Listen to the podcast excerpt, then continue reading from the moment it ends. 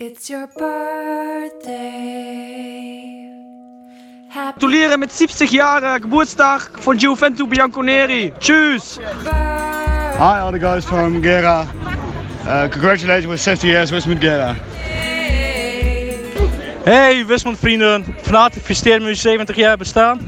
Maak er een leuke dag van. En zuipen ze niet te veel. Wismond Gera Almelo! Zo. Hallo Wismut Gera, alles Gute von Almelo. Hello Wisconsin, congratulations with the 70 years. Greetings from Almelo. Hallo Jungs, Wismut Gera Almelo. Wie geht's? Gratuliere mit deinem 70. Geburtstag. Also schönes Jahr und Grüßen aus Almelo. Grüßen Guido. Tschüss. Hey Leute von Wismut Gera. Wir von Vak A Loyal Fans von Herakles Almelo gratulieren euch zu 70 Jahren Wismut Gera. Möge unsere Freundschaft noch viele Jahre halten. Grüße von Vak A Loyal Fans.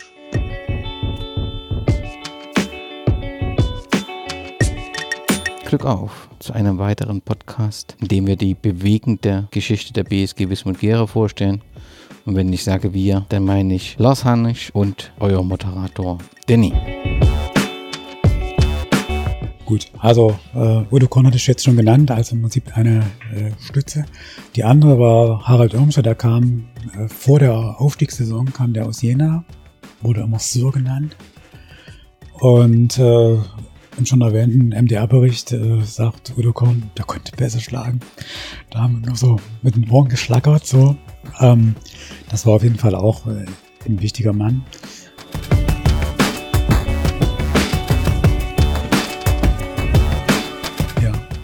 Dann ähm, Heinz Zubeck, äh, der ja einer der wichtigsten Ligatorjäger war. Der hat leider einen Großteil der Saison verpasst. Ansonsten muss man sagen, wäre mit Sicherheit auch jemand gewesen, der da hätte seinen Stempel aufdrücken können, weil Gera hat ein großes Problem mit dem Toreschießen. Platzek, der kam dann als Libero, ne? aber also da war einfach nicht mehr viel zu retten. Ne? Was man vielleicht sagen muss, ist der einzige Rückrundenpunkt gegen Böen äh, war wichtig, weil das ersparte der BSG den Ruf, die schlechteste Elf aller Zeiten zu werden. Der ging dann an Suhl, ja. Und zwar, ja, ich glaube, sechs Jahre später, 84, 85.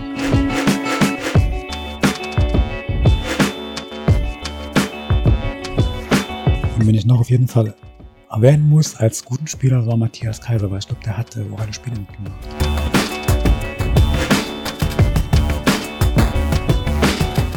Also das sind eigentlich neun Leute sind gegangen.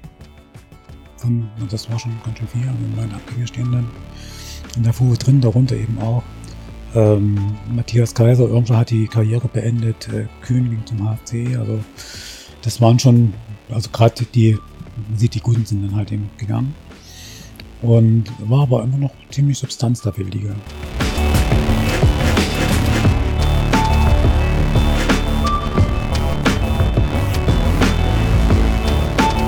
Gab auf jeden Fall einen personellen Umbruch und ähm, aber nach einem Jahr, also im Prinzip ein Jahr landen wir dann auf dem dritten Platz der Liga Staffel E. Die Probleme haben wir jetzt schon mehrfach diskutiert, des fünf staffelischen, staffelig? Ja, also ich schreibe es auch immer so aus, es klingt komisch. Ja, des, die, dieses Systems. Äh, Im zweiten Jahr waren wir auf dem ersten Platz und waren wieder in der Aufstiegsrunde. Das ist jetzt die vierte Teilnahme an der Aufstiegsrunde zur DDR-Oberliga. Dort belegt man aber nur den vierten Platz. Was war denn los? Du, also das äh, verstehe ich auch nicht. Also tatsächlich hast du, also die äh, Teilnehmer waren halt Fürstenwalde, Böhren, also Rostock, Cottbus, kannst du sagen, hm. ähm, aber jetzt vor Böen, ja, die waren schon eher so unser Niveau auch. Und Fürstenwalde, gegen Fürstenwalde gab es keinen Sieg. Das hat mich so überrascht und ich denke mal, also der Ablauf ist meistens so, wie ich vorhin das schon sagte, du bleibst so mit den Startlöchern hängen und dann hast du so einen Rucksack äh, und schaffst auch den Rest nicht mehr. Die Ergebnisse waren alle knapp. Ja, also ich lese mal vor, Fürstenwalde 1-1, 0-1. Büren 2-3, 3-1 gewonnen. Rostock 1 zu 3, das war im Prinzip die höchste Niederlage. Äh, 0-1, 0-0, 1-2. Also alles knappe Kisten, die man auch hätte andersrum gestalten können. Welches Rostock war's? Hansa. Das ist auch wichtig zu verstehen, ne? dass also Hansa war nicht im Kopf der Erstligist so als Wahrnehmung. Also das war auch immer mal hoch runter. Mhm. Die waren halt dann, und das sieht man jetzt auch in vielen Reportagen rund um den DDR-Fußball beziehungsweise Fußball im Wende, die waren halt zum richtigen Zeitpunkt da. Ja. Also, das, ich muss, da ich ja in Westdeutschland lebe jetzt, ne, also diese Wahrnehmung vom Ostfußball, die ist so ganz anders als unsere. Ja, die ist einfach Rostock, Dresden, Cottbus. Und So, das passt ja mit, mit, mit, mit dem, Aber, ja, genau, das passt mit dem Erleben ja zu DDR-Zeiten nicht ganz zusammen. also gerade Cottbus, ja. Also, ich meine, auch jetzt Union, ja, wenn man so sagt, ja, Rekordaufsteiger, also die sind, da schlackern die so mit den Augen. Es gab auch stärkere Berliner Vereine. Also es gab auch den FC Vorwärts zum Beispiel. Ja, es ist schon eine, eine andere Wahrnehmung, aber die waren halt zur richtigen Zeit und manchmal hast du einfach das Richtige gemacht. Genau, dann machen wir mal kurz einen Zwischeneinschub, äh, äh, bevor wir wieder zurückkommen zu dem Thema Aufstiegsrunde. Geht es dir nicht manchmal auch so, insbesondere wenn wir dann irgendwann noch auf das Pokalspiel, das erfolgreiche gegen Energie Cottbus äh, kommen, weil du jetzt auch gerade Union Berlin angesprochen hast, dass man sagt, es ist halt schade, dass auch einiges schiefgelaufen ist, weil letztendlich könnte man auch dort sein. Oder hast du das nie gedacht? Ähm, also das habe ich in dieser ganzen unmittelbaren Zeit, wo Gera, da kommen wir ja nachher drauf, in den 90er Jahren im Prinzip durch diese ganzen Ligenreformen immer weiter durchgereicht wurde. Da habe ich das immer gedacht. Ich dachte, also ohne würden wir besser dastehen, weil die Probleme, die Gera hatte, die hatten alle anderen ja auch. Ja, also es, es gab ja überhaupt keine Firmen, die großartig Sponsor waren oder sonst irgendwas. Das heißt, das war für uns auch immer drin. Und ja, während ich jetzt denke, wir sind da einfach weit weg. Also gerade ähm, mit dem in der jungen Vergangenheit zurückziehen müssen aus der Oberliga, weil wir sagen, also wir fahren sonst den Verein finanziell gegen die Wand. Äh, oder haben zumindest das Risiko, irgendjemand muss es entscheiden und vertreten und wir entscheiden es halt so. Ja, also das ist so ein, so ein Ding, ja, also im Prinzip habe ich das mal gedacht und jetzt habe ich es mir abgewöhnt. Jetzt denke ich, wir haben einfach, äh, wir sind halt da unten und dann sind wir halt da. Das äh, lasse ich trotzdem nicht los. Da zu dem Thema kommen wir nochmal zurück. Dann schauen wir äh, auf die, also du hast gesagt, Aufstiegsrunde 1980, da landeten wir auf dem vierten Platz, konnten nicht aufsteigen. Dann haben wir weiterhin hervorragend in der Liga Staffel E gespielt, zweiter Platz, zweiter Platz. Und 1982, 1983 kommt aus meiner Sicht zum letzten großen Ereignis äh, ähm, ähm, im Stadion der Freundschaft. Wir gewinnen die DDR-Liga Staffel E. Hm, Haben wir, was, was haben wir zu dem Zeitpunkt für eine, hm, haben wir so eine gute Mannschaft, dass wir das souverän gewinnen oder haben wir so eine schwache Liga oder eine Mischung von beiden? Nee, es war auch wirklich eine starke Mannschaft, die das da äh, gerissen hat. Und die Ergebnisse waren zum Teil auch überragend. Also ich meine, äh, Nordhausen besiegt, ja, also in Nordhausen 3-0 gewonnen. Das Nordhausen war der, war ja der Vorgänger in der Aufstiegsrunde. Ja, die haben 81, 82 in der die Staffel gewonnen. Und äh, auch so die, die andere Konkurrenz, Motorsur, sicher weggehalten. Soweit ich weiß, ähm, war in der Saison auch der höchste Ligasieg gegen Steiner mit elf. Ich guck, damit ich jetzt hier nichts Falsches sage. Ja, nicht, dass sich die Steinerer Sportfreunde besch Ja. beschweren, wenn wir ihn jetzt vom höchsten Ja, 11 zu 1 war es. 12 zu 1. Ja, Wahnsinn. und sie haben begonnen mit einem 7 zu 1. in Stein- Also Steinach hatte da, man hat ja auch immer wieder den Oberligisten im Hinterkopf, aber die hatten tatsächlich da in der Saison einfach schon keine Chance mehr, waren da schon äh, nur noch auf Bezirksliga-Niveau, aber trotzdem. Waren ja im Prinzip klar hinter Motorsul dann auch zurückgerutscht so in der Stellung in der Region, ja. Ja, und das muss man sagen, das war schon stark. Also 33 Punkte, 62 Tore in 22 Spielen. Das sind Ansagen, also das ist einfach geile Sache. Und da ist natürlich gleichzeitig ähm, die Frage, wer waren denn die personellen Stützen dieser Mannschaft, die diese Ergebnisse schaffte in der Saison 82, 83? Also 81, 82 ist erstmal Joachim Possel zurückgekommen. Ja, also eine Saison zuvor. Und dann Hans Speth war Trainer, das habe ich jetzt gerade hier gefunden. Ähm, also Peter Michael Klamt, Jens Aschentrupp, Matthias Jakob, Rosenkranz, Gareis. Die waren damals alle so um die 20 und gingen so um diesen Dreh, spielten die sich rein. Also du hattest dann eine junge, hungrige Truppe. Das, glaube ich, äh, war entscheidend auch mit da dann auch für den, vielleicht auch für den Verlauf der Aufstiegsrunde mit entscheiden, dass da dann diese Erfahrung in diesen entscheidenden Sachen nicht so da war. Weiß ich nicht. Also, Ja, da kommen wir, kommen wir sofort drauf. Ist jetzt, wir sind bei der 38. F- Äh, 38. Frage, wenn wir an dieser Aufstiegsrunde reden, oder wenn wir von dieser Aufstiegsrunde reden, dann müssen wir über den 1. Mai 1983 reden, weil alle, die zumindestens das noch miterlebt haben, das für die ein unvergessliches äh, Ereignis war. Welche Erinnerung hast du an diesen Tag? also man sollte nicht glauben, ich war gar nicht im Stadion. Also da war ich nämlich Ich fall vom Stuhl. so jung, ja. Also das eine ist, äh, meine Mutter hat am 1. Mai Geburtstag. Ich würde da also nie Das irgendwas anderes machen als ihren. Geburtstag feiern. Und wenn ich jetzt zurückdenke, ist aber so, also meine Tante kam zu Besuch und die musste dann durch diese ganzen Leute durch. Die war natürlich auch Gäre mit Herz und Seele und ähm, es war eine ziemlich elegante Stadtfrau, ne? So.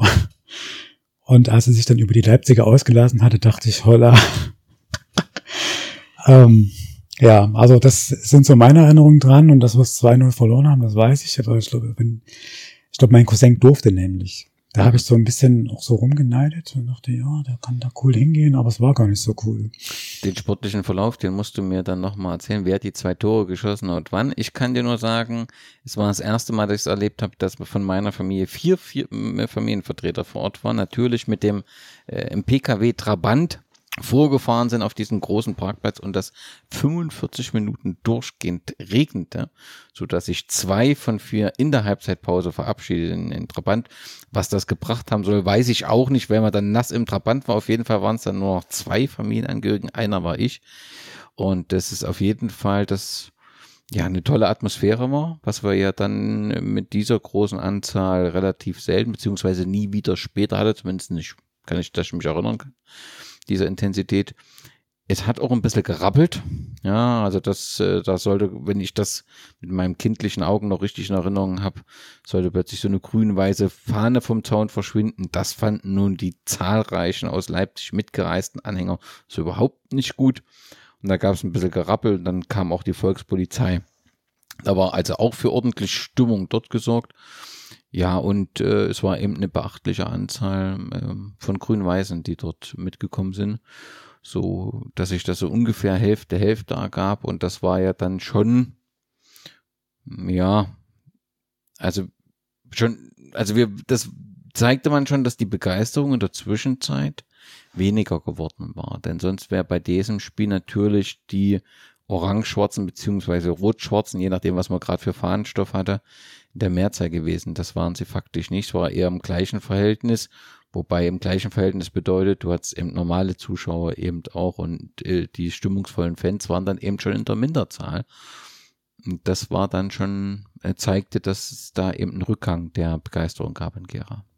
Ja, wobei man sagen muss, also es gibt ja die Bücher von Jens Vogel und ich glaube, diese, also dieser, dieser 1. Mai äh, war auch für Chemie Leipzig was Besonderes. Also die haben natürlich immer ein anständiges äh, Publikum mitgebracht, aber so, also in dieser Menge auch nicht. Also das äh, ist schon auch so eine, so eine Ausnahmesituation gewesen. Ähm, waren sie auch wahrscheinlich einfach tatsächlich euphorisch wie Sau und äh, haben dann gesagt, komm, da fahren wir alle hin und plötzlich waren es einfach so viele und wenn du viele kennst, die fahren, dann kommen noch mal ein paar mit und so. Also ja, aber tatsächlich ist natürlich, äh, wenn du jetzt rechnest, es sind 9000 Gera gewesen. Zuvor waren es halt 12, 16, 17.000, das sind weniger. Ja, bei so einem Spiel nach so einer Runde, wo man wirklich auch in die Aufstiegsrunde gegangen ist und sagt, man hat eine realistische Chance auf den Aufstieg, war das dann eher grundsätzlich enttäuschend. Dieses Spiel als an sich, ähm, 2 zu 0, ich habe es in Erinnerung, weiß nicht, ob du es anders gelesen hast irgendwo, dass das sportlich völlig in Ordnung ging. Äh, das 2 zu 0 für Chemie war verdient. Wir hatten da relativ wenig Chancen in dem ersten Spiel zu punkten. Ich habe über dieses Spiel sonst nichts gelesen. Mir hat es gereicht, dass ich das äh, tatsächlich habe ich, also ich habe das, ich habe das Programm auch da, aber ich habe mich mit diesem Spiel, also wirklich dieses dieser Umstand, dass äh, das Stadion im Prinzip äh, fast in fremder Hand war, was ich ja später dann auch äh, mehrfach erlebt habe ähm, und dass wir verloren, es hat mir komplett gereicht. Ich musste mich nicht mehr damit beschäftigen und das habe ich auch nicht. Ich habe da, ich bin da manchmal so ein bisschen autistisch und ich kann dir jetzt auch die Torschützen nicht sagen Das, die haben gegen, haben gegen, für uns, von uns hat keiner getroffen, also und der Rest. Das kann ich durchaus verstehen, diese selektive Wahrnehmung, aber du musst trotzdem nochmal mit mir in diese Aufstiegsrunde zumindestens gucken. Wer waren die anderen Mannschaften? Wir hatten Stahl Brandenburg dabei, wir hatten Stahl Riesa dabei und wir hatten Schifffahrt Hafen Rostock dabei. ein fantastischer Name. Und wenn ich's richtig in Erinnerung habe, ist Chemie Leipzig und Stahl Riesa aufgestiegen in dieser Runde. Ich glaube, Stahl Brandenburg ist ein Jahr später aufgestiegen oder habe ich es falsch in Erinnerung? Du hast es komplett richtig in Erinnerung. Also Gera hat dann im Prinzip nach diesem 0 zu 2, das war natürlich ein schlechter Start, aber okay, war auch der Staffelfavorit. Hm. Dann haben sie aber in Rostock 3-2 verloren Genau, und das waren die unnötigen Geschichten. Genau, genau, genau. und dann in Riesa, zu Hause gegen Riesa 0-3. Und dann war es komplett, also da war das Ding komplett im, im Ofen. Und äh, sie haben es dann immer noch geschaff, äh, geschafft, äh, in Brandenburg zu gewinnen. Und ähm, dann gab es ein munteres Spielchen gegen Schifffahrthafen Rostock, 6-2. Und dann haben sie auch zu Hause noch gegen Brandenburg gewonnen. Und das heißt, sie haben im Prinzip Brandenburg haben den Aufstieg versaut dadurch. Deswegen mussten die warten. Aber mehr war nicht drin. Vorletzter Platz. Und das war die fünfte und letzte Aufstiegsrunde, an der man teilnahm.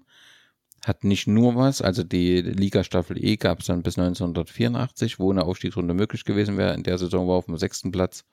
Äh, danach gab es ja die Liga Staffel B, also dieses äh, zweigleisige System, wo es dann eben keine Aufstiegsrunde mehr gab, ähm, sondern direkt aufgestiegen wurde.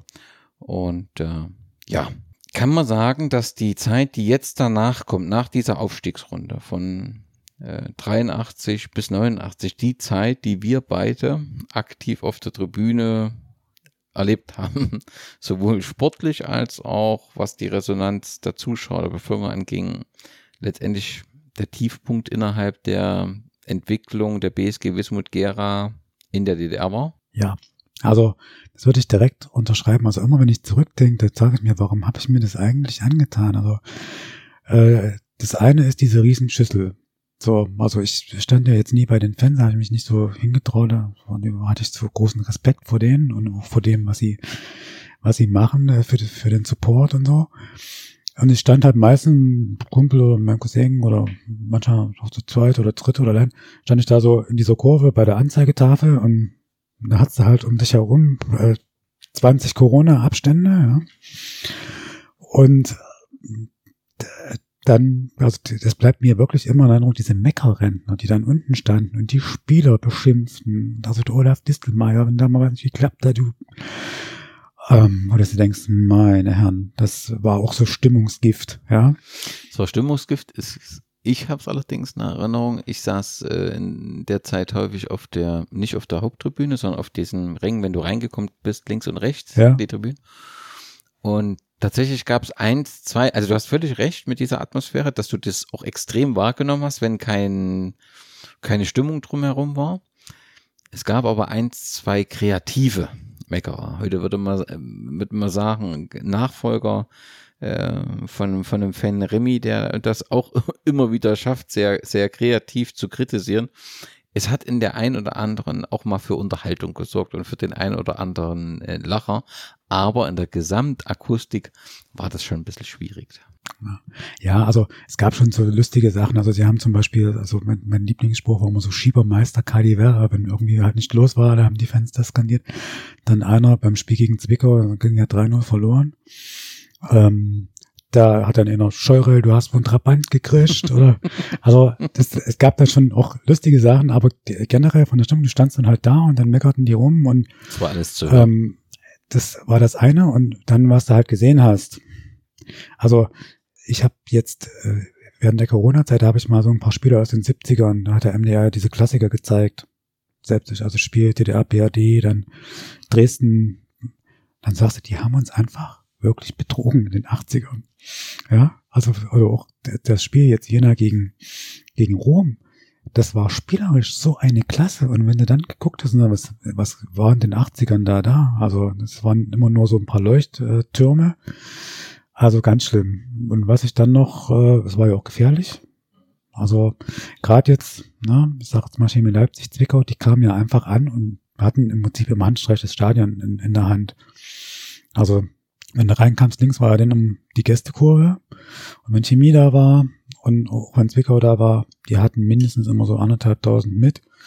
Und das waren auch die, die auf unsere Seite kamen, nur dass halt unser Fanblock viel kleiner war. Ja, und der Rest sich auf die Tribüne verkrümelte. Also ja, das ist, man will ja auch ein bisschen cool sein und Sieger sein und so. Und das war dann nicht ganz so schön. Und dann natürlich der Fastabstieg 86. Also was dann richtig, wo man so dachte, Gott, wir könnten wirklich absteigen. Wer war der Trainer in der Saison 86? Weißt du das? Das habe ich nicht so, also weil das ist, ich denke immer 86, denke ich immer Holler, Holger Ja. Erler, Uli Oevermann und das sind Stimmt. die beiden, die, die haben sie ja dann geholt.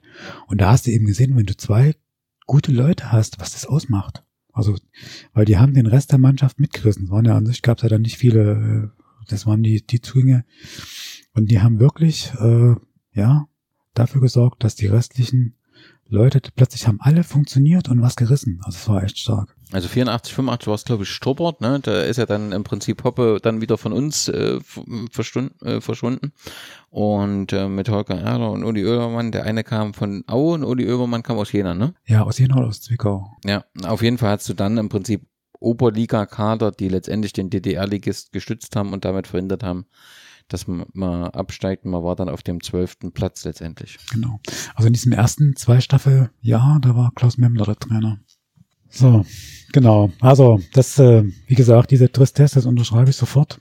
Und ja, So, ein kleiner Hoffnungsschimmer mit dem fünften Platz 1989 und dann ging es in die Saison 1989-90, die man natürlich nicht nur sportlich, rein sportlich beleuchten kann, aber grundsätzlich ähm, war das eine Saison, soweit ich mich wirklich zurückerinnern kann, ähm, in die man eigentlich ganz positiv gegangen ist. Da waren plötzlich ein paar Spieler dabei, wie der Carsten Klee, der irgendwie ganz kurz zu uns kam, irgendwie bei Jena 2 gespielt hat. Ich krieg's nicht mehr ganz zusammen, aber auf jeden Fall fing die doch ganz gut an, nämlich mit einem Knaller in Pokal. Wir haben gegen Cottbus gespielt. Welche Erinnerung hast du denn an dieses Spiel? das ist wirklich eins meiner Lieblingsspiele und das ist auch eins, was ich nicht vergesse.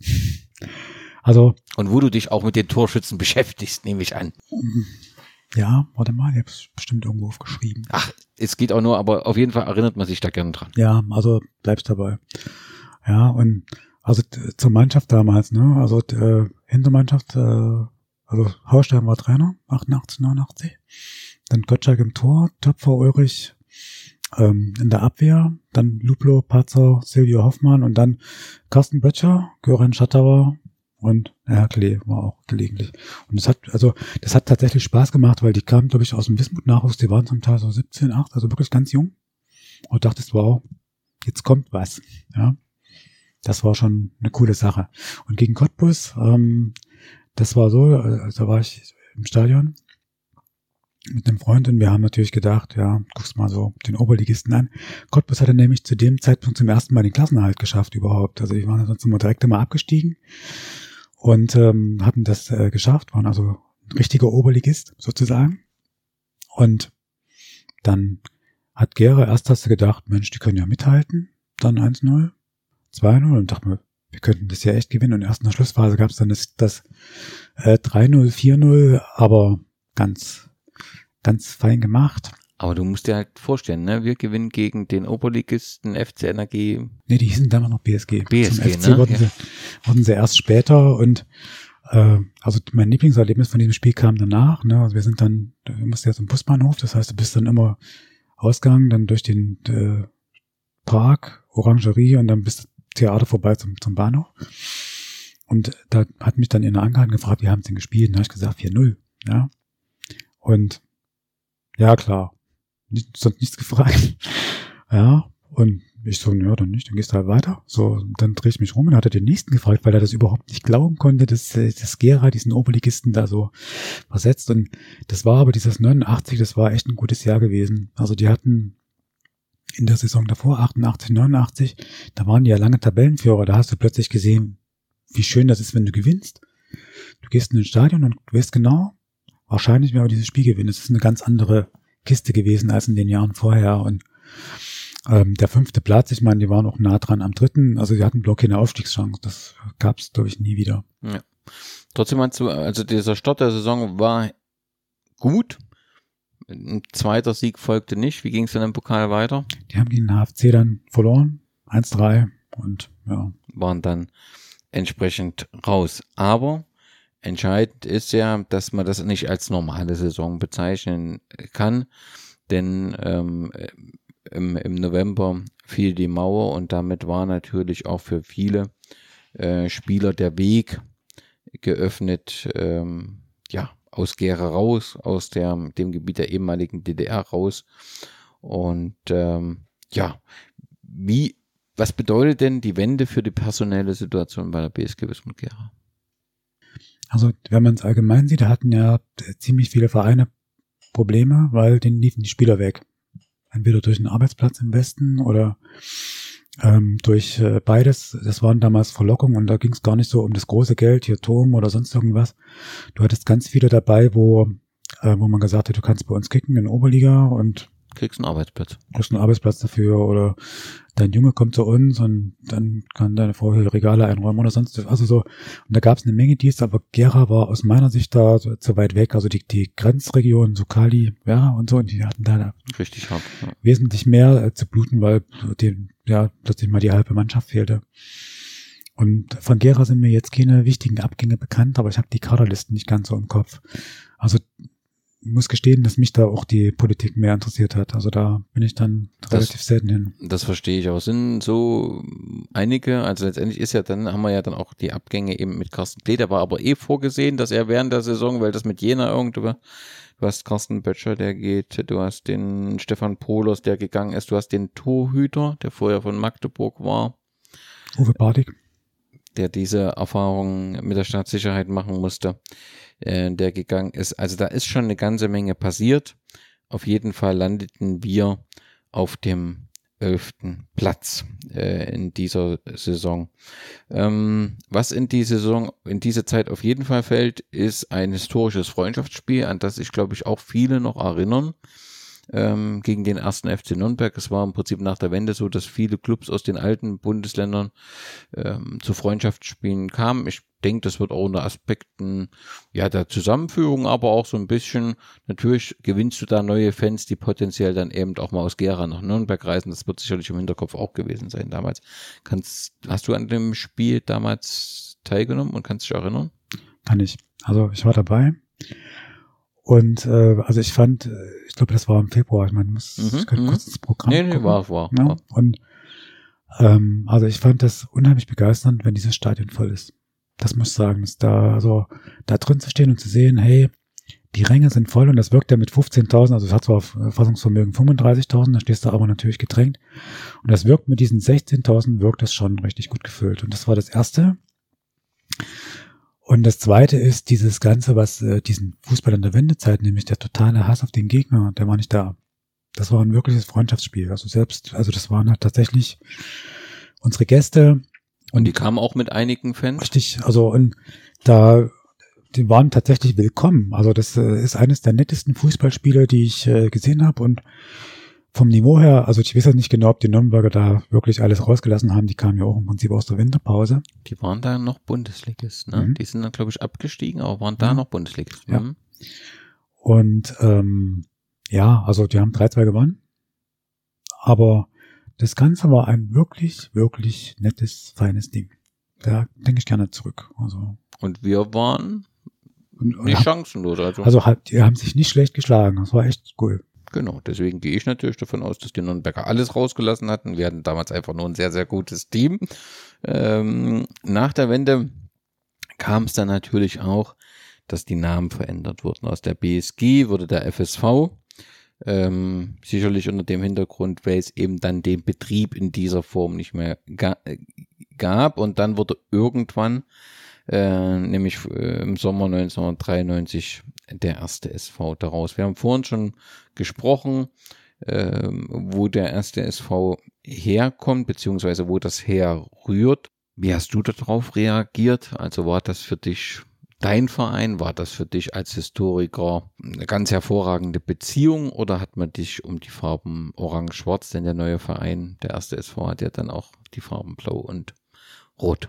Also diese, diese Umbenennung FSV, die konnte ich verstehen. Also die meisten BSGs waren ja von oben angewiesen, dass sie dieses äh, Fußball nicht im Namen führen durften. Genau, und dann hat man im Prinzip sogar das Logo gelassen und hat einfach nur das BSG durch FSV ausgetauscht. Und das war so eine Emanzipation und gesagt, hey, wir stehen einfach zu dem, was wir tun. Fand ich gut, hat mich jetzt auch nicht weiter gestört. Also da, aber die Umbenennung in erster SV, da ging es mir tatsächlich so, also was wir vor uns hatten in dieser Nachkriegszeit. Ähm, das eine ist, dass ich damit nicht anfangen konnte. Ja, also natürlich hast du gewusst, dass äh, Georg Buschner auch schon vor dem Krieg äh, gespielt hat und dass es dann einen Verein gab. Aber das war überhaupt nicht in meiner Vergangenheit. Also das war wirklich komplett abgeschnitten. Also das ist, ich hab die, die Wismut nicht in dieser Tradition gesehen, wie ich sie jetzt heute sehe mit diesem Gera Strang, sondern äh, damals war meine Sichtweise, nö, also das, äh, warum machen die das?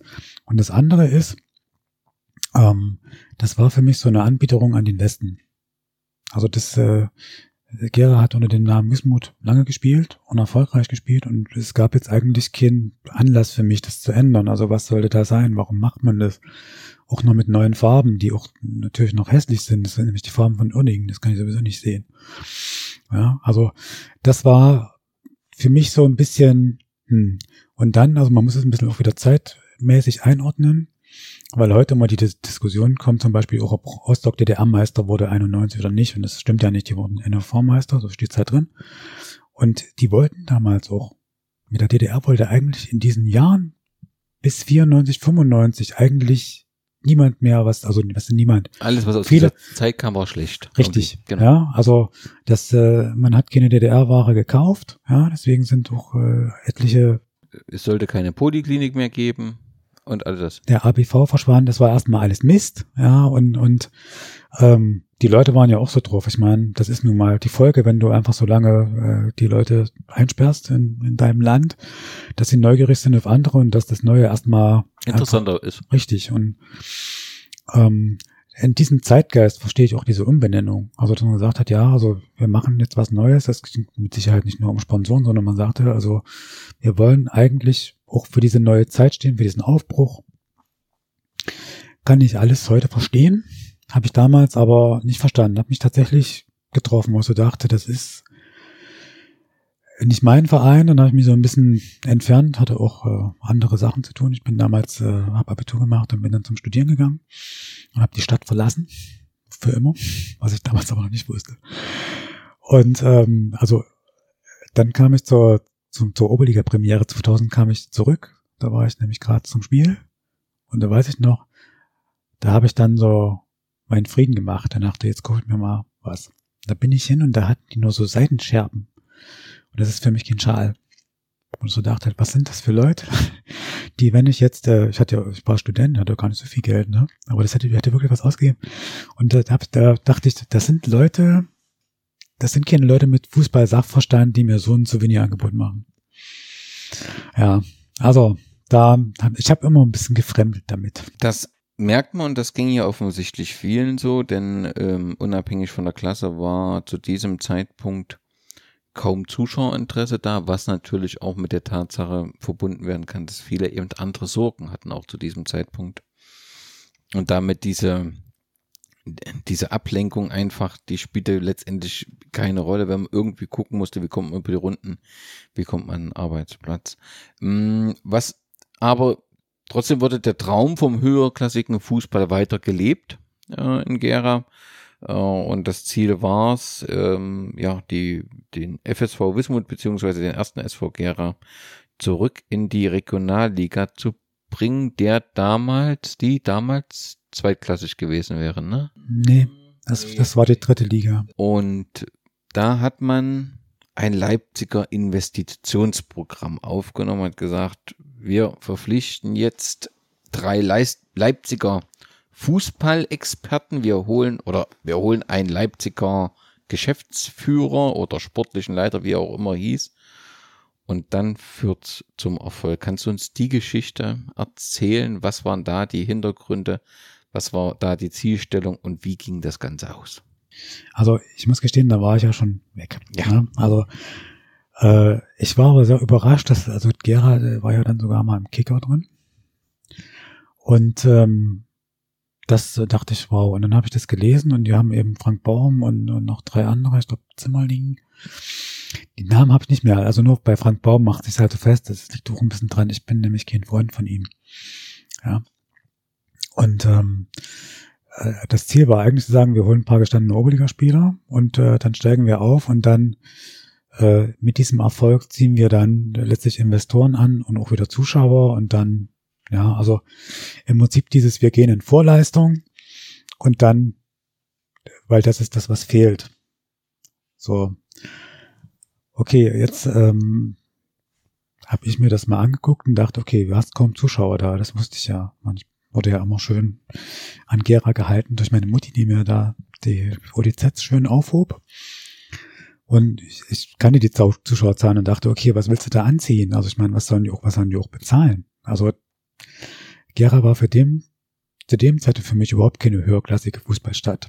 So. Dann dachte ich, wenn du jetzt solche Leute holst, und die musst du ja in gewissem Sinne irgendwie fördern. Also ob das jetzt äh, Direktzahlungen sind oder ob das ein Arbeitsplatz ist oder sonst irgendwas. Ähm, das heißt, die kosten Geld.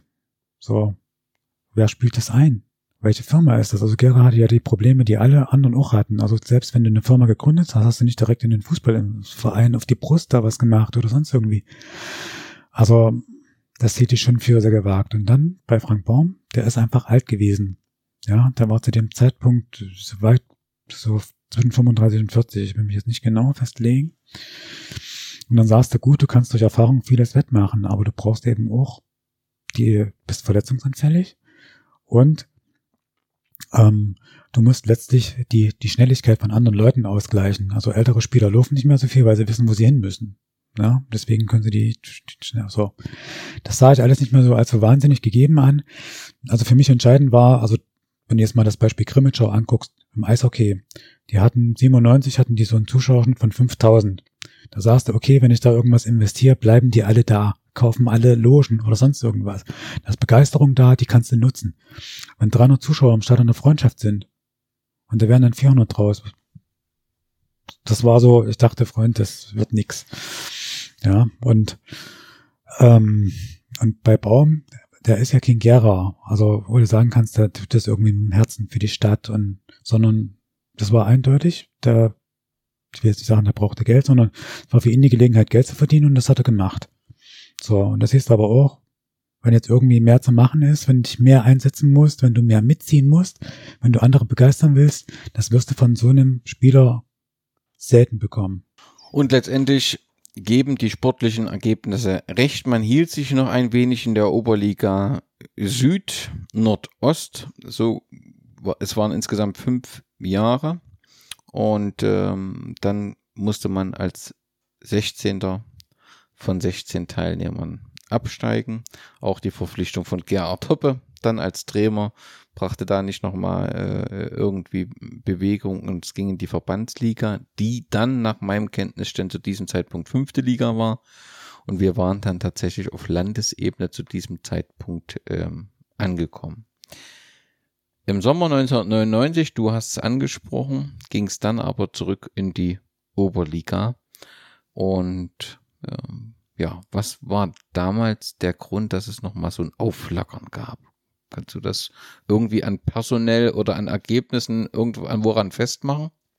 Also ich würde zum einen würde das tatsächlich auch an den Fans festmachen mit diesem, ähm, also da hat sich ja, also die Elster-Kurve hat sich ja da äh, gegründet und äh, diese vollkommen verrückte Saison, es, es gelang ja nur mit äh, mit Mithilfe, weil man, weil irgendwie Schmalkalden gegen Pösneck oder irgendwie sowas Richtig war. Ne? spielte und dann, ja. Und ähm, das war schon irgendwie eine klasse Sache. Und das hat mir tatsächlich auch gefallen von der Ferne, weil, weil du warst es halt so gewohnt, also ja, also guckst halt die Ergebnisse an und dann, also die Gefühle, ob du einen vierten Platz anguckst oder einen elften, sind eigentlich immer gleich. Ja, aber wenn du dann siehst, ups, wir sind Zweiter, dann guckst du nämlich nach den Punkten und dann denkst du, wow, also die müssten ja nur eins gewinnen und so. Also das ist dann schon eine andere Herangehensweise. Das fand ich schon stark. Und ich denke, die, diese, diese, dass die Fans da auch eine Rolle mitspielten.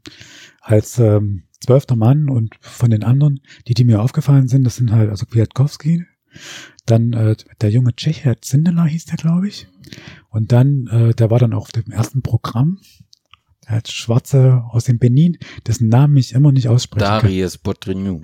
ja, das war dann auch so ein wirklicher Held zu dem Zeitpunkt. Ich hatte ihn auch versucht zu kontaktieren. Das war nicht so ganz erfolgreich, aber äh, er ist jetzt in Bayern äh, aktiv, aber das war so diese Identifikationsfigur zu diesem Zeitpunkt. Ja, und also ich meine, wenn man jetzt zurückdenkt, es gab ja 90 bis 95, gab es schon mal so eine unglaubliche Welle an auch an fremdenfeindlicher Gewalt und sonst irgendwas. Und ich muss sagen, also ich den auf dem Programm war, habe ich eigentlich gelacht und dachte, hey, cool. Ja, ähm, da, das fand ich schon stark. Ja, und vom, vom, vom Spielerischen her ging das auch. Also ich war dann beim ersten Spiel gegen Dresden dabei. Du siehst da halt, wie sie sich bewegen und so. Und dachte, ja, also das sieht jetzt nicht so schlecht aus. Und Dresden Nord, ähm, die waren damals auch jetzt einer der, also zumindest durchaus ein Anwärter auf den Staffelsieg.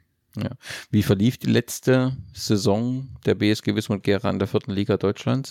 Ja, also ich hatte ja vorhin schon mal so gesagt, wir wurden immer ohne Abstieg runtergestuft. Das ist für mich auch immer so ein, wenn ich den DFB Ja. angucke, denke ich immer daran, dass wir als Zweitligist äh, kamen und ohne sportlich abzusteigen plötzlich äh, vierte, fünfte spielten. Und da war es auch, da gab es diese Ligenreform, da hat man die Regionalliga, äh, glaube ich, verkleinert. Und ähm, deswegen mussten halt die Oberligen zusammengelegt werden und das hieß dann, es gab mehr Absteiger, man musste Zehnter werden und Gera wurde, glaube ich, 13. Also da stieg, ähm, ja, ich glaube, fünf oder sechs Absteiger gab es sogar. Ich glaube, fünf und plus Relegation, wenn mich nicht alles täuscht. Und das war schon gemein. Also, weißt du, wenn du dich dann so hoch ziehst, so diesen Klimmzug machst und dann hast du das Kinn über der Stange und dann wird das einfach nochmal hochgesetzt. Das war für die Mannschaft, also die das ja auch wirklich mit, mit aller Kraft äh, und Aufstiegseuphorie diesen Aufstieg erreicht hatte, da war das eine zu große Aufgabe. Und das war im Normalfall, muss man sagen, gegen die normalen Absteiger, in der normalen Saison hatten sie es wahrscheinlich geschafft. So ist das wohl. Ja. Auf jeden Fall bedeutet das den Abstieg aus der Amateur-Oberliga Staffel Süd und damit, ja, könnte man fast sagen, mit dem darauf folgenden, ähm, ja, zum, zum ähm, 2001 zum in der Thüringen-Liga mit dem elften Platz.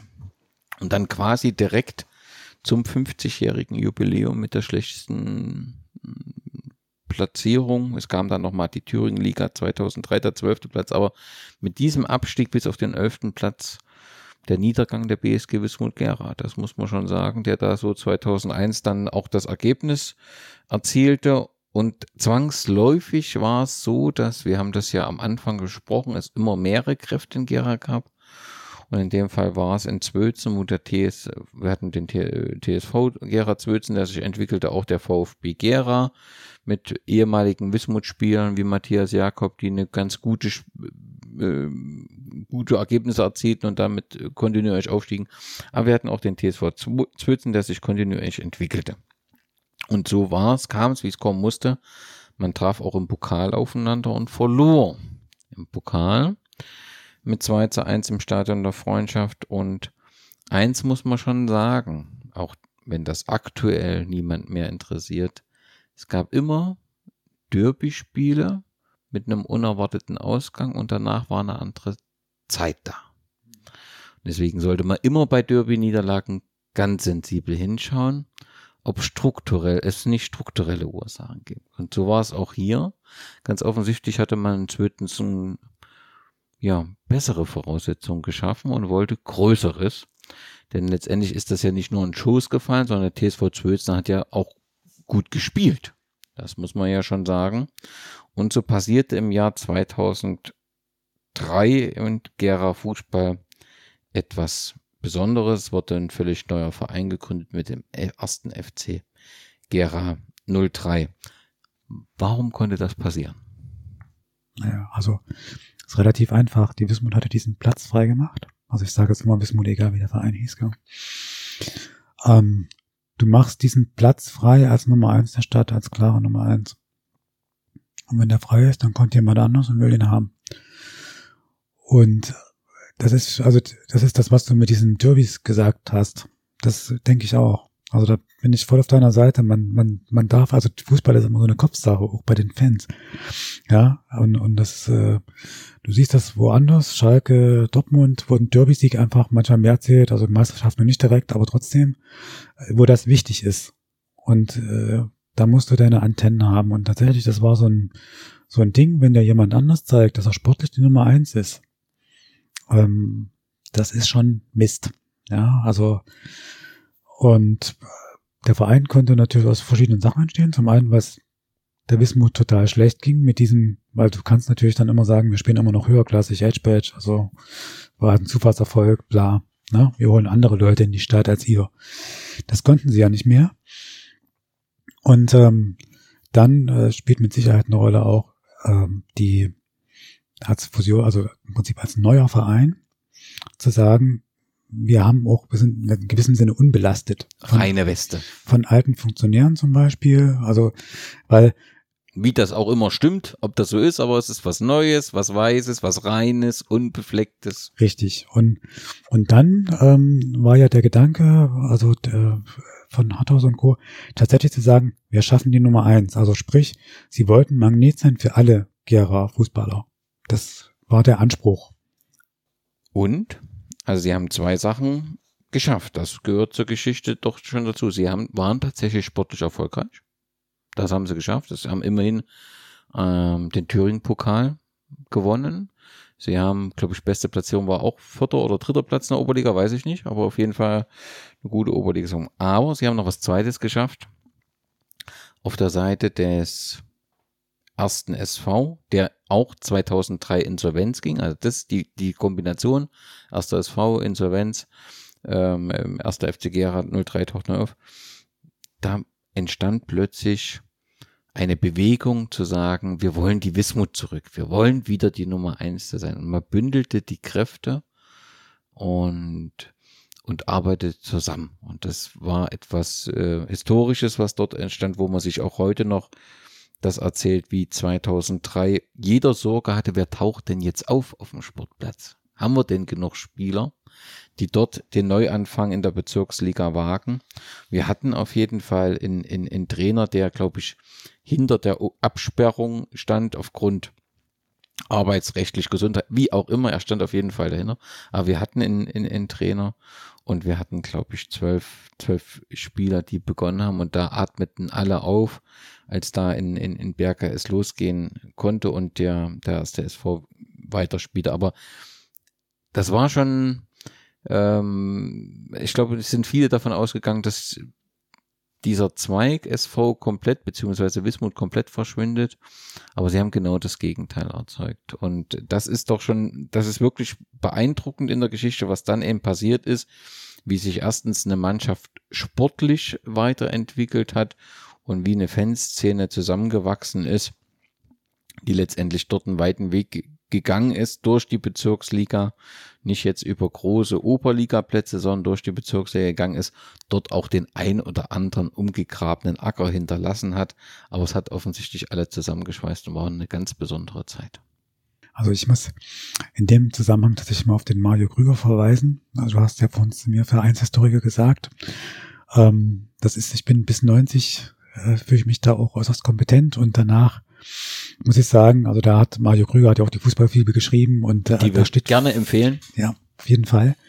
Und da steht über diese Zeit äh, viel drin und die habe ich ja sehr aus der Ferne erlebt, aber ähm, konnte durch Kontakte, Zeitung und eben auch dadurch durchaus nachvollziehen, wie das ist. Und was ich zu dieser Fanszene, die du gesagt hast, die sich da gebildet hat, das waren ja jetzt nicht nur irgendwelche Alte, die den alten Ruhm wieder haben wollten, sondern das waren auch junge Leute, die eigentlich diese die Siege nicht kannten, ja, und die gesagt haben, wir tun uns das jetzt hier an, ja, wir ziehen jetzt hier durch die Bezirksliga nach Greiz und was weiß ich, hier Waldhaus und wie die alle heißen, ja. Und ähm, das ist einfach ganz stark zu sagen, wir machen das für einen Verein, damit ein Verein lebt, den sie ja eigentlich gar nicht kannten, ja. Und man muss auch bedenken, dass natürlich bei aller Euphorie natürlich auch die Fanszene auch einige Leute verloren hatte. Ne? Also dass natürlich Fußballenthusiasten, wir hatten beim FC Gera 03 DFB-Pokalspiele, mal gegen den FC Karl Jena, mal gegen Kaiserslautern, das hat natürlich auch Leute gezogen. Ja, das sind ja auch interessante Gegner. Ähm, aber mit dieser Bündelung der Kräfte, da hat, glaube ich, keiner gerechnet. Aber das war sofort offensichtlich, dass ähm, man dort, ja, also dass man dort auch Menschen wieder zieht, um aber im weil du vor uns gesagt hast, wir müssen die Vereinswege und die Flüsse, die müssen wir klar betrachten. Da müssen wir schon ähm, erwähnen, dass 2007 tatsächlich eigentlich der Strang erster SV Gera endet. Denn ähm, der erste SV hat sich dort aus der Bezirksliga zurückgezogen und äh, stand somit neben AK und Ositz als Absteiger fest. Ähm, die Abteilung Fußball gab es zu dem Zeitpunkt nicht mehr. Sie ist dem FV Gera Süd, der neu gegründet wurde, beigetrieben. Also wenn man ganz formell achtet, den ersten SV Gera gibt es ja immer noch, ohne Abteilung Fußball, ist das letztendlich der konsequente äh, ja, Ast der BSG Wismut Gera, der immer noch existiert, aber allerdings ohne aktuell, ohne Abteilung äh, äh, Fußball, was den einen oder anderen immer mal zum Nachdenken anregt aus verschiedenen Gründen. Aber äh, es ist ja dort ein neuer Verein gegründet worden mit FV Gera Süd 2007. Ich fand das damals den konsequent äh, richtigen Schritt auch mit dem Namen. Ähm, Hattest du ähnliche Assoziationen? Ja, also ich muss gestehen, also ich habe mit diesem ersten SV gefremdelt. Mhm. Ja, also ich äh, gestehe, dass ich jetzt eine Nadel vom ersten SV mir mal gegönnt habe. Ansonsten habe ich auch keine Artikel von denen. Und ähm, dieser dieser FV Gera Süd, also ich habe, also mein Cousin hat mich ja zur Wismut gebracht, ne? Und ähm, auch dort gehalten und der hat mich dann immer mit Infos versorgt. Und tatsächlich, da gab es dann natürlich sehr viel mehr Telefongespräche als Das vorher. Und mir hat das äh, gefallen, zum einen vom Namen, da fühlte ich mich direkt in der Tradition, ich dachte, die haben die richtige Tradition aufgegriffen. Ja, dann hatten sie auch, ich fand das Logo auch nett. Ich weiß, Mario mochte es nicht so, also, aber mit den Farben orange-blau, ne, damit kann ich auch schon viel anfangen. Und das war auch so ein, ja, es war so ein Neubeginn zu sagen, ja, jetzt ist auch dieser alte Ballast weg. Ähm, das sind Leute, die wollen alle das Gleiche, ja, Fußball erhalten für die Stadt und ähm, in gewissem Sinne eine Tradition wiederbeleben von Höherklassigkeit und wie weit das führt. Ich hatte wirklich, also diese, es gab ja immer mal so äh, zweite Liga oder Gera gehört in die dritte Liga, sonst irgendwas. Nur ein bisschen höher, einfach zu sagen, wir sind erfolgreich. Und ich dachte, ja, also selbst wenn wir jetzt, wenn wir im Prinzip so diese Regionalliga schaffen würden, das wäre natürlich toll. Vierte Liga. Und das genügt. Ja. Oder Oberliga reicht mir auch. Also das, äh, da waren meine Ansprüche nicht so hoch, sondern mich hat das einfach nur gefreut, dass ich dachte, jetzt geht das wieder richtig los. Ja, und der Abschluss, der war sensationell. Also ähm, zwei Spiele, ein 4 zu 0 gegen den SV Rositz, wo man zu der Zeit, auch der SV Rositz hatte eine kleine, feine Fangemeinde, gab es auch das ein oder andere Gerenne. Und das letzte Spiel unter dem Namen SV Gera war beim ZFC Meuselwitz, zweite Mannschaft, zu dem er auch eine spezielle Beziehung, zumindestens zu dieser Zeit hatte. 150 ähm, Chaoten auf dem Weg dort sehen in, in 0 zu 0 und letztendlich äh, startet man dann, landet auf dem zweiten Platz und äh, startet dann als FV Gera Süd neu in der Landesklasse Ost. Und ähm, am Ende der Saison landet man dort auf dem ersten Platz und steigt 2009 in die Thüringen-Liga auf. Und dann passiert das, was passiert.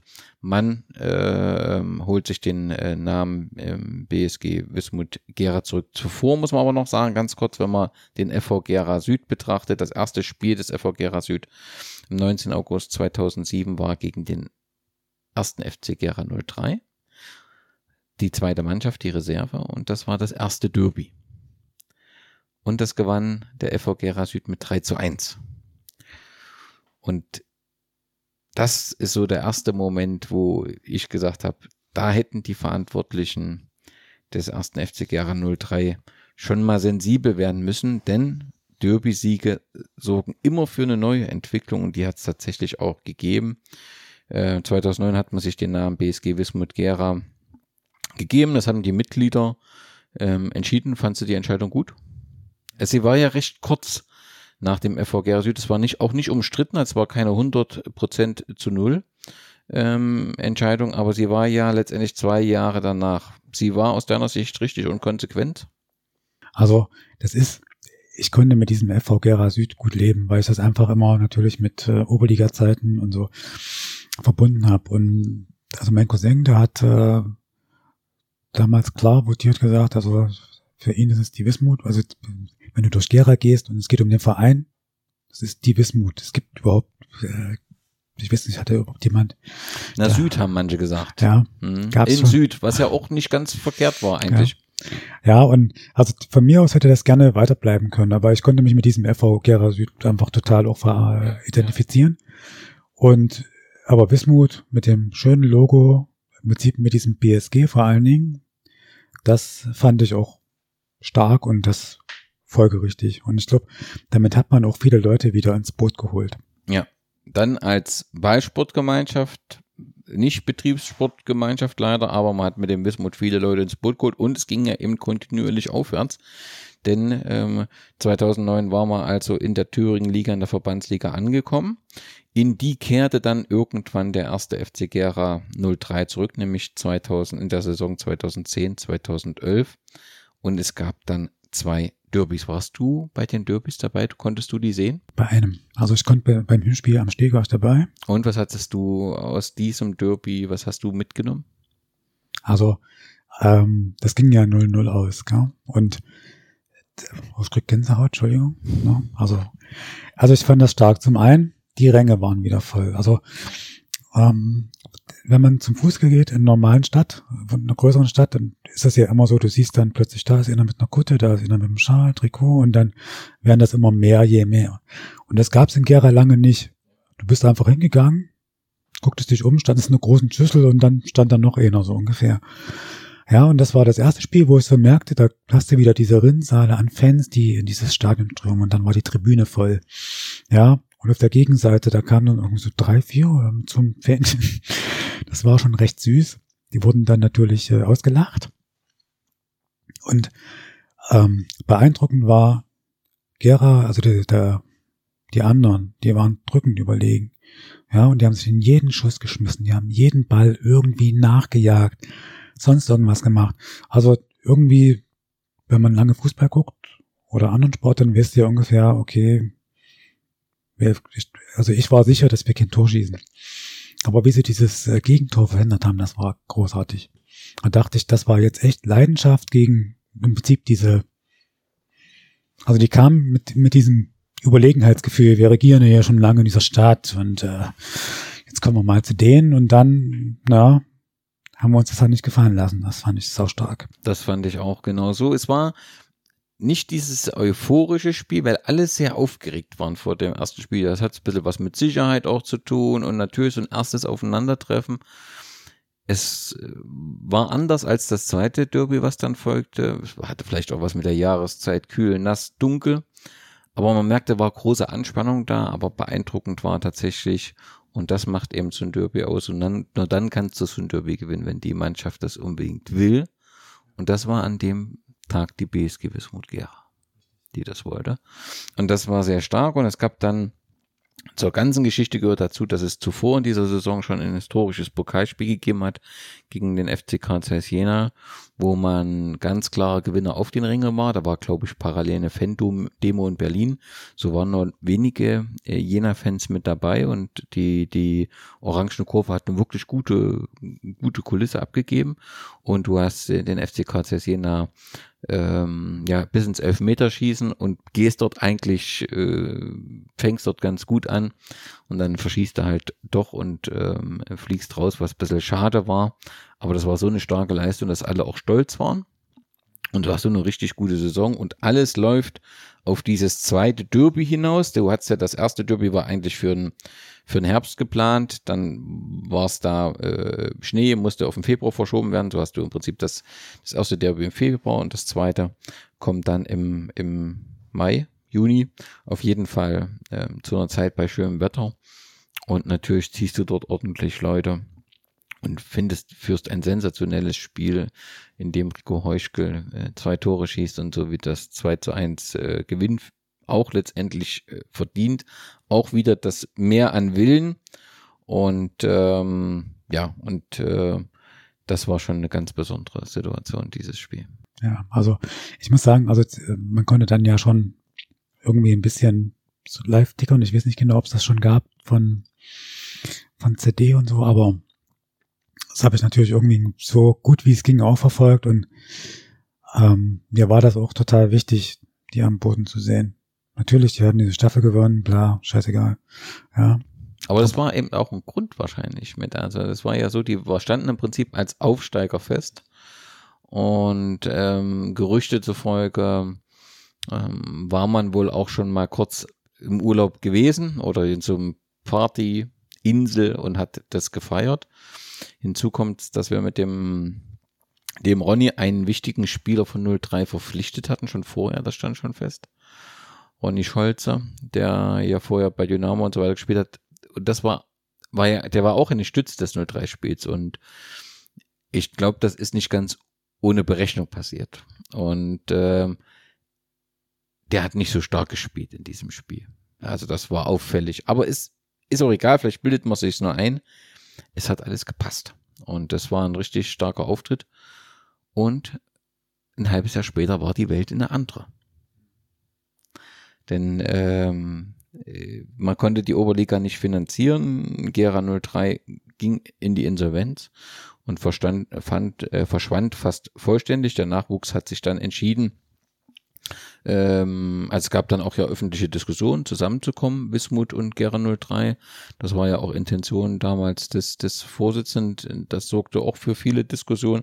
Dazu kam es nicht. Der erste FC Gera verschwand wieder von der Bildfläche und damit letztendlich auch das Lebenswerk oder so, das von, von, von Peter Harthaus, das muss man schon sagen, das ist ein wenig schade. Ich glaube, er ist ein, also, dass er ein Macher war, ist ohne Frage und dass er Fußball-Sachverstand hat, ebenso. Umso ärgerlicher ist es, dass man da in eine unterschiedliche Richtung gearbeitet hat. Das muss man schon irgendwie so sagen. Das hätte vielleicht zusammen irgendwie eine bessere Richtung bringen können, aber das war eben nicht möglich oder nicht gewollt. Das ist halt äh, schade. Und die Nachwuchsabteilung gründete sich ja mit dem JFC Gera neu, der jetzt erfolgreiche Arbeit macht und jetzt im, seit mehreren Jahren im Männerfußball ja angekommen ist durch die SG mit der, mit dem TSV Westforte und in dieser Form, gerade in dieser Saison zum 70. Geburtstag, das erste Mal in der Geschichte ein Derby gegen die BSG Wismut Gera gewonnen hat. Das hat halt wehgetan. Ne? Also ich denke, also bei diesen Derbys, ja, das ist nun, also wenn du jetzt guckst, wo der Fußball herkommt, und mir geht's tatsächlich immer auch so. Das ist ja dieses Dorf gegen Dorf, ja, Stadtteil gegen Stadtteil. Und in den Derbys erhält sich das, dass du sagst, äh, das sind halt unsere und das sind die Doofen, ja, so. Und ähm, sowas zu verlieren, ja, das ist dann eben nicht bloß, es sind jetzt zwei Punkte weg und die holen wir schon woanders, sondern das ist einfach, ja, die haben dir im Prinzip äh, auf deine Tischdecke gekackt. So. Und das kannst du nicht dulden. So. Und musst du auch unter jeder Umstand, unter allen Umständen verhindern. Und ich glaube, dass, wenn du jetzt heute diesen, diese ganzen Fußballleute anguckst, wo sich ja auch immer mehr ein bisschen so in Wohlgefallen und global auflöst, ähm, es ist trotzdem noch so, bestimmte Sachen schmerzen und da musst du gucken, ähm, dass du die vermeidest. Und wenn du, wenn du Spieler hast, die Ahnung haben und diesen Verein leben, dann passiert sowas nicht. Weißt du, weil die eben genau wissen, wie wichtig es ist. Und dann gehst du halt diesen Schritt noch und machst noch und wirfst dich eben noch mal rein. Und wenn du, was weiß ich, drei Bälle ins Gesicht gekriegt hast, dann wirfst du dich auch beim vierten noch hin. Weil du sagst, wir dürfen das den Leuten, die da auf uns gucken, die, die früher unser Dorf waren und die jetzt unsere Kurve sind, denen dürfen wir das nicht antun. So, und wenn du im Prinzip normale Spieler hast, die sagen, ja, es ist halt ein Spiel, ähm, dann, und wenn wir es verlieren, dann holen wir die Punkte woanders. Wo ist das Problem? Ja, also das äh, ist, äh, das macht, glaube ich, diesen Unterschied im Kopf aus.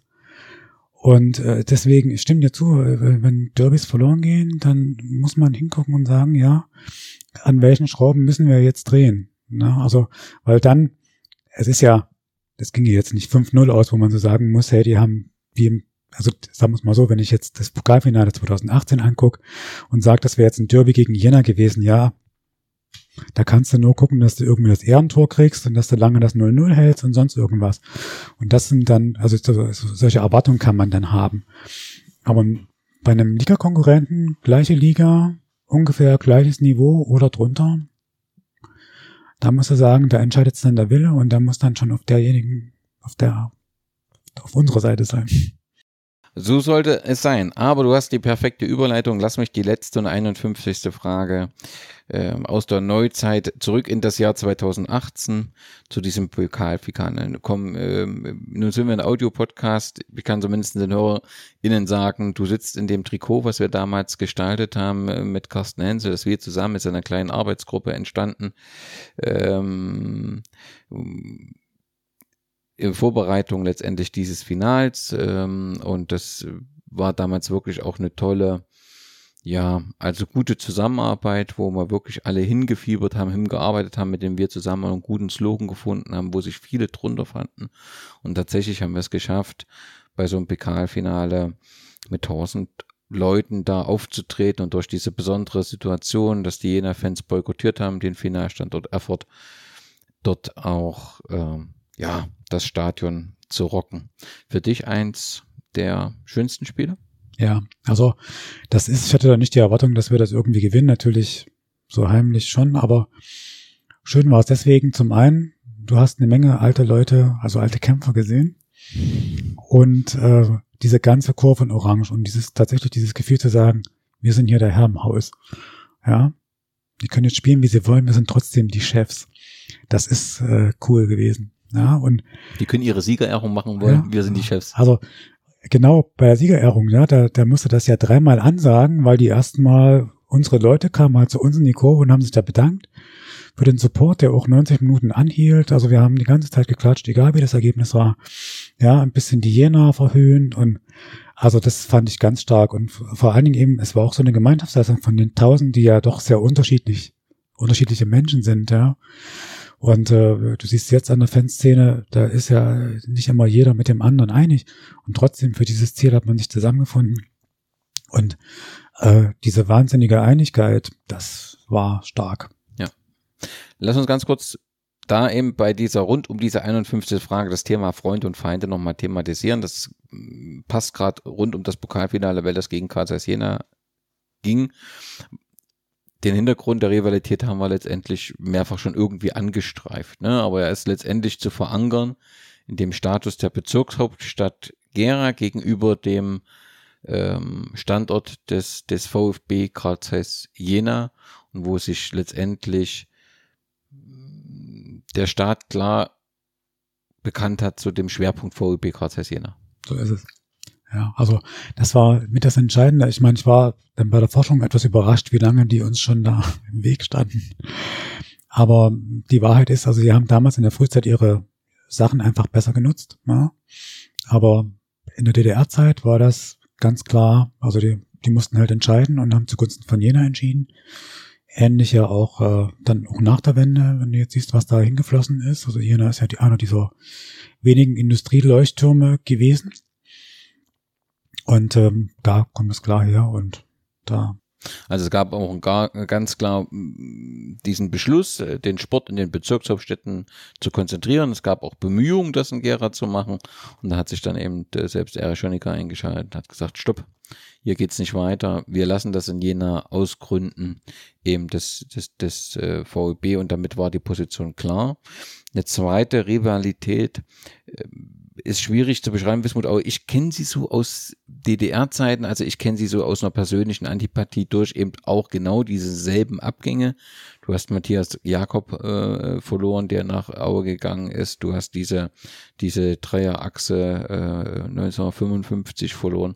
Und da entsteht eben auch diese, so eine Antipathie. Die war so vor der Wende habe ich die nie so erlebt, so, so wirklich äh, groß. Ähm, aber ja, aber da ist, also im Prinzip kommt das her aus dem Standpunkt, ähm, dass du im, oder aus der Position 2 innerhalb der SDAG Bismut, ja. Ja, also das ist, äh, Distelmeier hat übrigens auch eine Weile ein Auge gespielt. Also der, wo wir ihn hätten gebrauchen können. Und ähm, also für mich war es immer so, dadurch, dass ich ja, also Holger Erle immer noch hoch anrechne, dass er die Wismut gerettet hat, äh, für mich war das tatsächlich so ein, so ein Schlüssel. Ja, also natürlich haben da elf Leute gespielt und auch elf gute, die sich da reingehängt haben, aber ähm, er hat sie einfach gut geführt und deswegen sind sie nicht abgestiegen. Und das hat für mich immer ähm, diese Rivalität eigentlich in der Waage gehalten. Ich habe dann erst nach der Wende, wo es dann so losging, ähm, den Rest mitbekommen.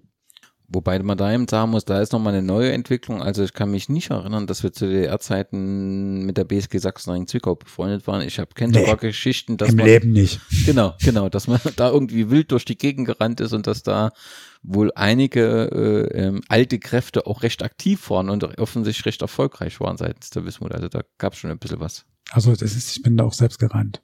Ich war, glaube ich, bei zwei oder drei Zwickau-Spielen dabei und äh, es war jedes Mal so, dass die zumindest äh, Gleichstand oder Übermacht hatten. Und ähm, also ich meine, Busbahnhof und Bahnhof ist ja Gera eine Reihe und das, ich habe mich da immer sehr vorsehen müssen. Ja, gab auch einmal eine kleine Rangelei, aber ging unentschieden aus. Ja, Diese Ri- Rivalität zur Wacker Nordhausen, die kann man relativ einfach erklären, dass man sehr häufig in der DDR-Liga aufeinander traf und ähm, auch Wacker Nordhausen immer ein Team war, was sehr, sehr ähm, gut platziert war, so dass man relativ häufig aufeinander traf. Ja, also ich glaube, in dieser, in diesen Staffel E-Zeiten, da waren die ja tatsächlich auch einer unserer Konkurrenten. Und ich habe aber, also ich habe zum Beispiel, also Nordhausen, äh, da habe ich äh, sowohl Programm, als auch hab mal so ein, so ein Saisonheft von denen, die haben immer auch mit großem Respekt da von uns geschrieben. Also das, äh, wegen würde ich die jetzt, also ich Ja, Ist okay, das finde ist die, find die da eher, fand die haben das schon sehr sympathisch gelöst, haben gesagt, okay, also an denen sind wir halt nicht vorbeigekommen. Ja. Und ich glaube, nach, nach der Wende aber mit diesen Rangeleien, da war es dann rum. Genau, das ist auch so, glaube ich, ein, so ein Nachwenderprodukt, diese, diese Feindschaft. Also das ist ja Rivalität, ich weiß es nicht, aber auf jeden Fall ist da ja ein bisschen was passiert. Genauso die anderen beiden Sachen, letztendlich zu Sondershausen ist auch offensichtlich aufgrund der Abneigung gegenüber Nordhausen ist zu Sondershausen eine Freundschaft entstanden, wo äh, man sich ganz gut versteht und sich gegenseitig immer mal unterstützt. Und eine ganz besondere Freundschaft ist die nach Holland in die, die Ehrendivision, dort zu Herakles Almelo, wo es tatsächlich äh, durch einen ganz individuellen Kontakt, äh, dass man einfach mal äh, im Kicker die Tabellen durchgegangen ist auf dem äh, Super G hatte das mal erklärt, auf einem Punkt gelandet ist und dort den Kontakt gesucht hat und das ist dann so ein herzlicher und wunderbarer Kontakt entstanden, dass wir glaube ich schon jetzt, das müsste auch auf jeden Fall mehr als zehn Jahre her sein, denn beim Derby hing auch schon die Herakles-Fahne, dass wir äh, so lange uns schon gegenseitig besuchen, Almelo und, und Gera, ähm, das ist schon was Besonderes. Das finde ich auch stark, muss ich sagen. Ja. Ja. Und es ist, es sind wirklich ganz, ähm, ja, sympathische äh, Leute und es ist immer ganz herzlich, ähm, in Almenlo äh, zu sein. Vielleicht gelingt es uns dort nochmal gemeinsam auf der Tribüne sein. Ist auf jeden Fall ein Fußballerlebnis. Das war's. Die Geschichte der Betriebssportgemeinschaft Bismut Gera.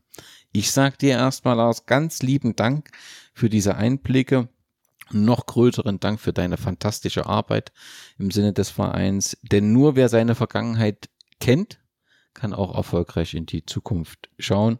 Und du machst hier wunderbare Arbeit und schön, dass du uns einen Einblick gewährt lässt. Wir hören uns gleich im zweiten Teil. Dann, wenn wir diese 17 Legenden äh, der BSG 11 von 1951 bis 2021 äh, bekannt geben. Zunächst erstmal vielen Dank und Glück auf. Also ich sage auch Danke. Also erstmal allen Zuhörern fürs Zuhören und war mir eine große Freude, das auch so ein bisschen ausbreiten zu können, wie der Fußball in Gera, wie die Wismut ähm, gewirkt und gearbeitet hat. Und ähm, ich hoffe, ja, die Hörer haben so viel Spaß daran wie ich und auch so viel Respekt vor, vor denen, auf deren Schultern wir halt jetzt stehen. Glück auf.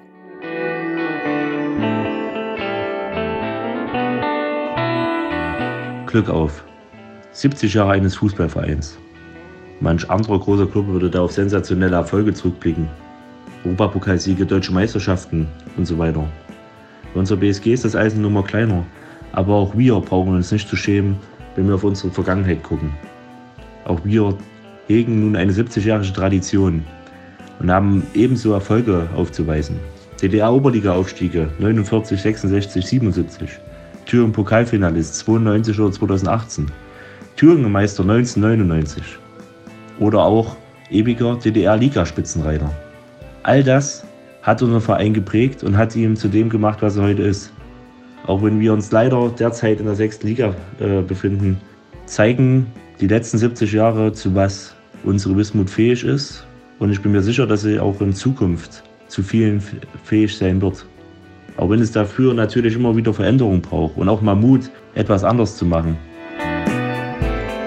Aber ich bin mir sicher, in Zukunft, in den nächsten 70 Jahren, werden auch wir wieder andere Zeiten erleben. Und deswegen möchte ich ähm, in meinem Namen natürlich auch unserer Wismut, unserer Betriebssportgemeinschaft, herzlichen Glückwunsch zum 70-jährigen Bestehen und alles Gute für die Zukunft wünschen und hoffe, dass auch die nächsten 70 Jahre von Erfolg, von Leidenschaft, von Stolz geprägt sind und dass wir in 70 Jahren zurückblicken können und unsere Tradition weitergeschrieben haben. In diesem Sinne, lasst uns feiern auf unser BSG. Glück auf!